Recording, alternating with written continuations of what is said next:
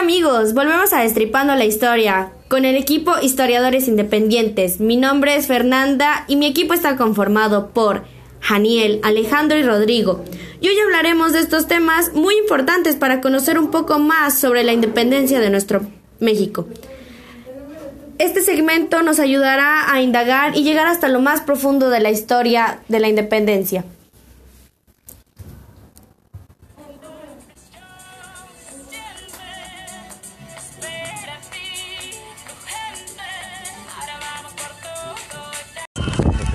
Amigos, volvemos a Destripando la Historia con el equipo Historiadores Independientes.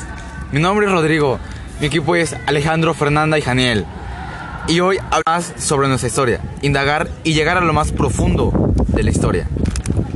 Hoy presentamos un tema que es bastante importante, que mucha gente no sabe, porque es algo que nunca se ha hablado y hay mucha pena, temor, enojo, miedo y tristeza al hablar sobre ese tema. Pero yo lo amo, me encanta y estoy loco por él. El tema es proceso económico, político y social que dan origen a la independencia. Muchos se preguntan cómo inició la independencia, pero es, es de lo más fácil, es lo más importante en el mundo. La independencia inició con Miguel Hidalgo, quien dio el grito de independencia al estar harto, insuficiente, enojado, porque le tocó ver al país cómo había desigualdades, habían falta de equidad, falta de género, falta de muchas personas que daban lo mejor de ellas y el gobierno no lo tomaba en serio, les daba igual, pero esto es algo muy importante, ya que gracias a eso el, gobierno poco a poco fue mejorando. Aunque hubo, sí hubo guerras, hubo muertes, hubo revoluciones, hubo todo eso. La independencia es de lo más importante que hubo. Dio un movimiento de suma importancia al país, ya que sin ese movimiento nosotros seríamos gobernados por un gobierno realmente hipócrita, con falta de conocimiento, de estudio, de equidad. Pero gracias a eso no, o pues gracias a eso somos el México que somos ahorita. Un México con gran futuro, que, que lo tiene todo a la mano, tiene muchas posibilidades, posibilidades. Y estamos siendo gobernados por lo que sería ahorita el mejor presidente del mundo. Y aquí con él somos felices. Y lo más importante de todo el mundo es que somos felices. Puede que no tengamos para comer, para tener una vida feliz, pero si tú le echas ganas, poco a poco te irás mejorando en la vida. Y la búsqueda de igualdad y querer un gobierno justo que fuera igual para todos, lo quiso Miguel Hidalgo. No importaba la raza, el color, la, la economía. Era algo que Miguel Hidalgo siempre hubiera querido. Hola amigos, volvemos a Destripando la Historia con el equipo Historiadores Independientes. Mi nombre es Fernanda y mi equipo está compuesto por Aniel, Alejandro. Y hoy hablaremos un poco acerca de los actores principales de la independencia. ¿Ustedes conocen quiénes son? sí, Uno que otro conozco. Bueno, empezaremos con los principales, los que dieron el inicio a la independencia. ¿Tú sabes quién es Janiel? Miguel Hidalgo, ¿Tú sabes qué hizo? No, no sé. Bueno, aquí te dejaré un poco de información. ¿Tú sabes que él dio el grito de independencia en la parroquia? No, no sabía. ¿Tú, sí, Janiel? sí sabía. Ok, ¿tú sabes que fue el líder de más de 6.000 soldados? No, ¿Ustedes conocen un poco más acerca de qué hizo el padre de la patria, o sea, Miguel Hidalgo? No, pero me está empezando a interesar.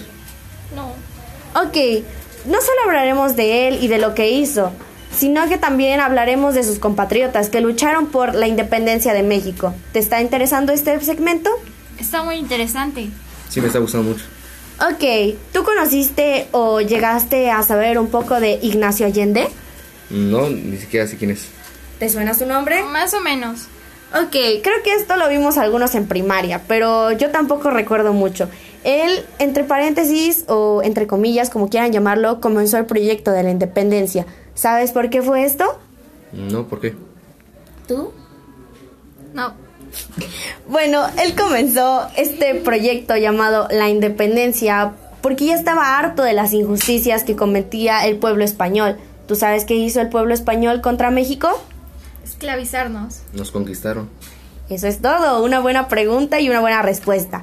Bueno, él motivó a Juan Aldama para pelear con la colaboración de Miguel Hidalgo en la lucha de la Lóndiga de Granaditas. ¿Ustedes conocen la Lóndiga de Granaditas? No. No, eso sí no lo he escuchado. Bueno, este es un lugar muy histórico para México. ¿Saben qué pasó ahí? Mm, creo que una guerra. Ganaron. Bueno, ganamos, eso es cierto, si no estaríamos conquistados por los españoles en este, motivo, en este momento. Bueno, de ahí conocemos el motivo de por qué Ignacio Allende decidió pelear, pero ¿sabemos quién más colaboró para lograr la independencia? No. José María y Morelos. Correcto. ¿Sabes quién fue él? No, solo sé su nombre. No, yo apenas me estoy enterando de esto. Yo recordaba que era el nombre de una calle, pero ahora sabremos un poco más de él. El G él fue el jefe insurgente del sur de México. ¿Sabes qué fue? Aparte de eso, Guerrero. No, no sé nada.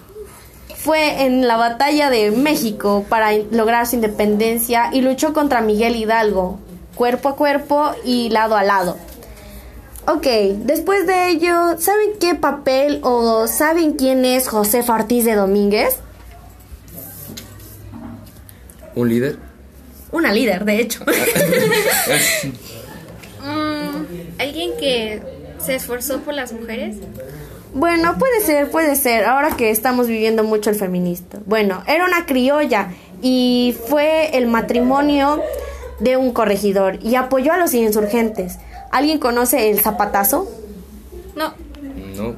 Bueno, en una película acerca de la historia e independencia de México, dice que ella intentó alertar que ya eran descubiertos el plan o el proyecto de la independencia, así que como no podía tener o gritar, dio un zapatazo y un zapatazo y un zapatazo.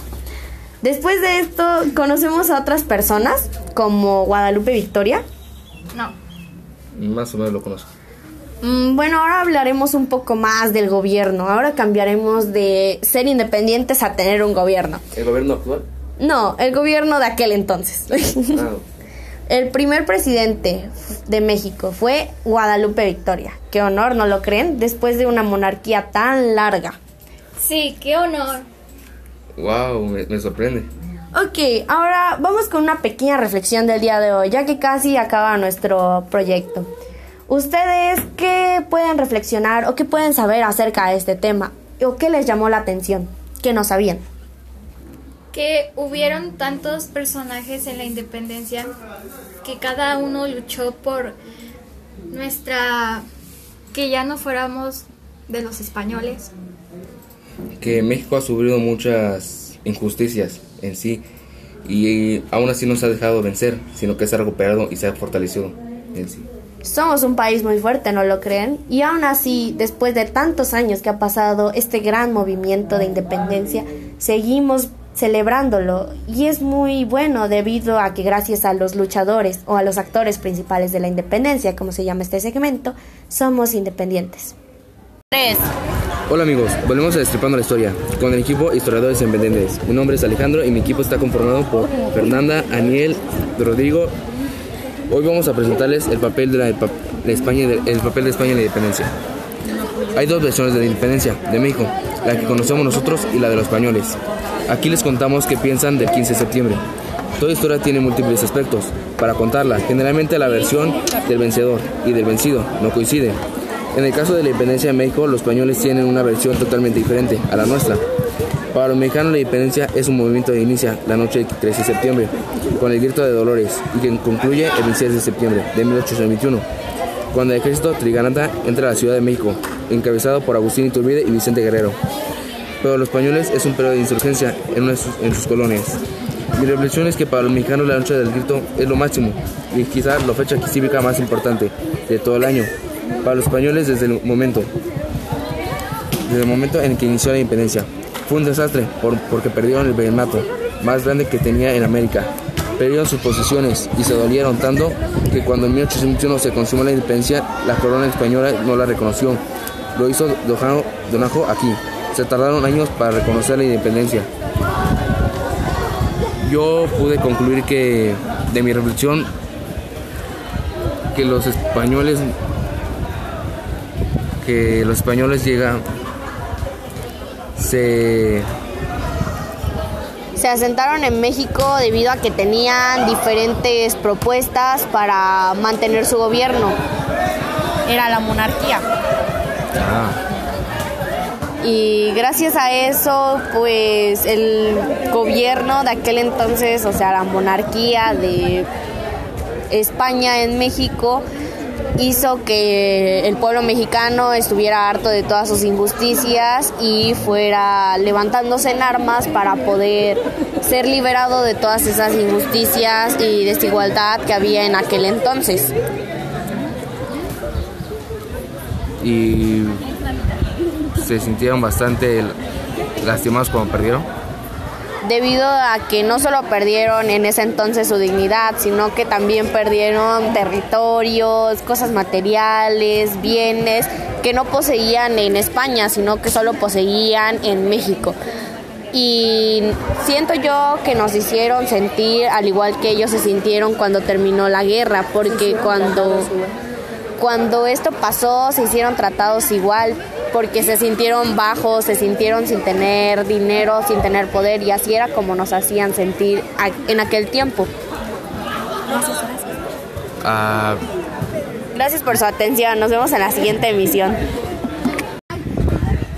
Hola amigos, volvemos a Destripando la Historia con el equipo Historiadores Independientes. Mi nombre es Fernanda y mi equipo está compuesto por Janiel, Alejandro y Rodrigo y hoy hablaremos acerca de estos temas para conocer un poco más sobre nuestra historia, indagar y llegar a lo más profundo de nuestra historia. Hoy les presentamos intereses extranjeros hacia México. Bueno, lo que debemos empezar es que México, al dejar de ser un país controlado por la monarquía española, lo que hizo fue independizarse. Y ya les hablaremos de este tema. Pero lo que hay que saber es que ¿Qué fue lo que le interesó a los demás países en México? Bueno, el comercio fue una de las principales ideas. Aquí lo primero es que en Veracruz, en Puebla, en México y en Guadalajara había un gran comercio en donde se vendían diferentes objetos, ya fuera comida, artesanías, diversas telas y materiales para hacer diferentes objetos. Esto interesó mucho a la población extranjera, por lo que decidieron hacer comercio con México, haciendo un impulso económico. Bueno, algunas de estas cosas no solo eran objetos, sino también eran animales, como las gallinas, guajolotes, que eran deliciosos platillos en las diferentes zonas extranjeras. Esto llamó mucho la atención de diferentes países, así que vamos con la reflexión. Yo siento que al coincidir con este tema en la actualidad, es importante resaltar que a pesar de que ya pasaron muchos años y que ya somos un país independiente, aún así sigue habiendo comercio y sigue habiendo relaciones que comunican diferentes países uno con el otro, ya fuera por ser amigos o por ser grandes naciones que se unen, sino los une algo más grande que es el comercio. El comercio mantuvo unido a diferentes países para poder tener una mejor economía como fue en México. Este fue un gran impulso, así que gracias a que las conexiones de diferentes países fueron un motivo para tener más dinero, estos siguieron interesados en México debido a que había diferentes productos que siempre estuvieron a la mano de los extranjeros, en este caso los españoles. Este tema tiene una reflexión debido a que no importa la edad, la mayoría de los países sigue vendiendo y comprando de diferentes zonas que no son la nuestra y se practica hasta el día de hoy. Bueno, nos despedimos y esperemos que el próximo segmento les guste. Hasta pronto.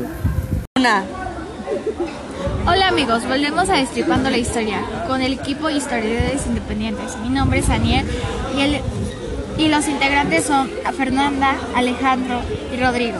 Hoy, hoy hablaremos sobre un un tema importante que es invasión extranjera a México.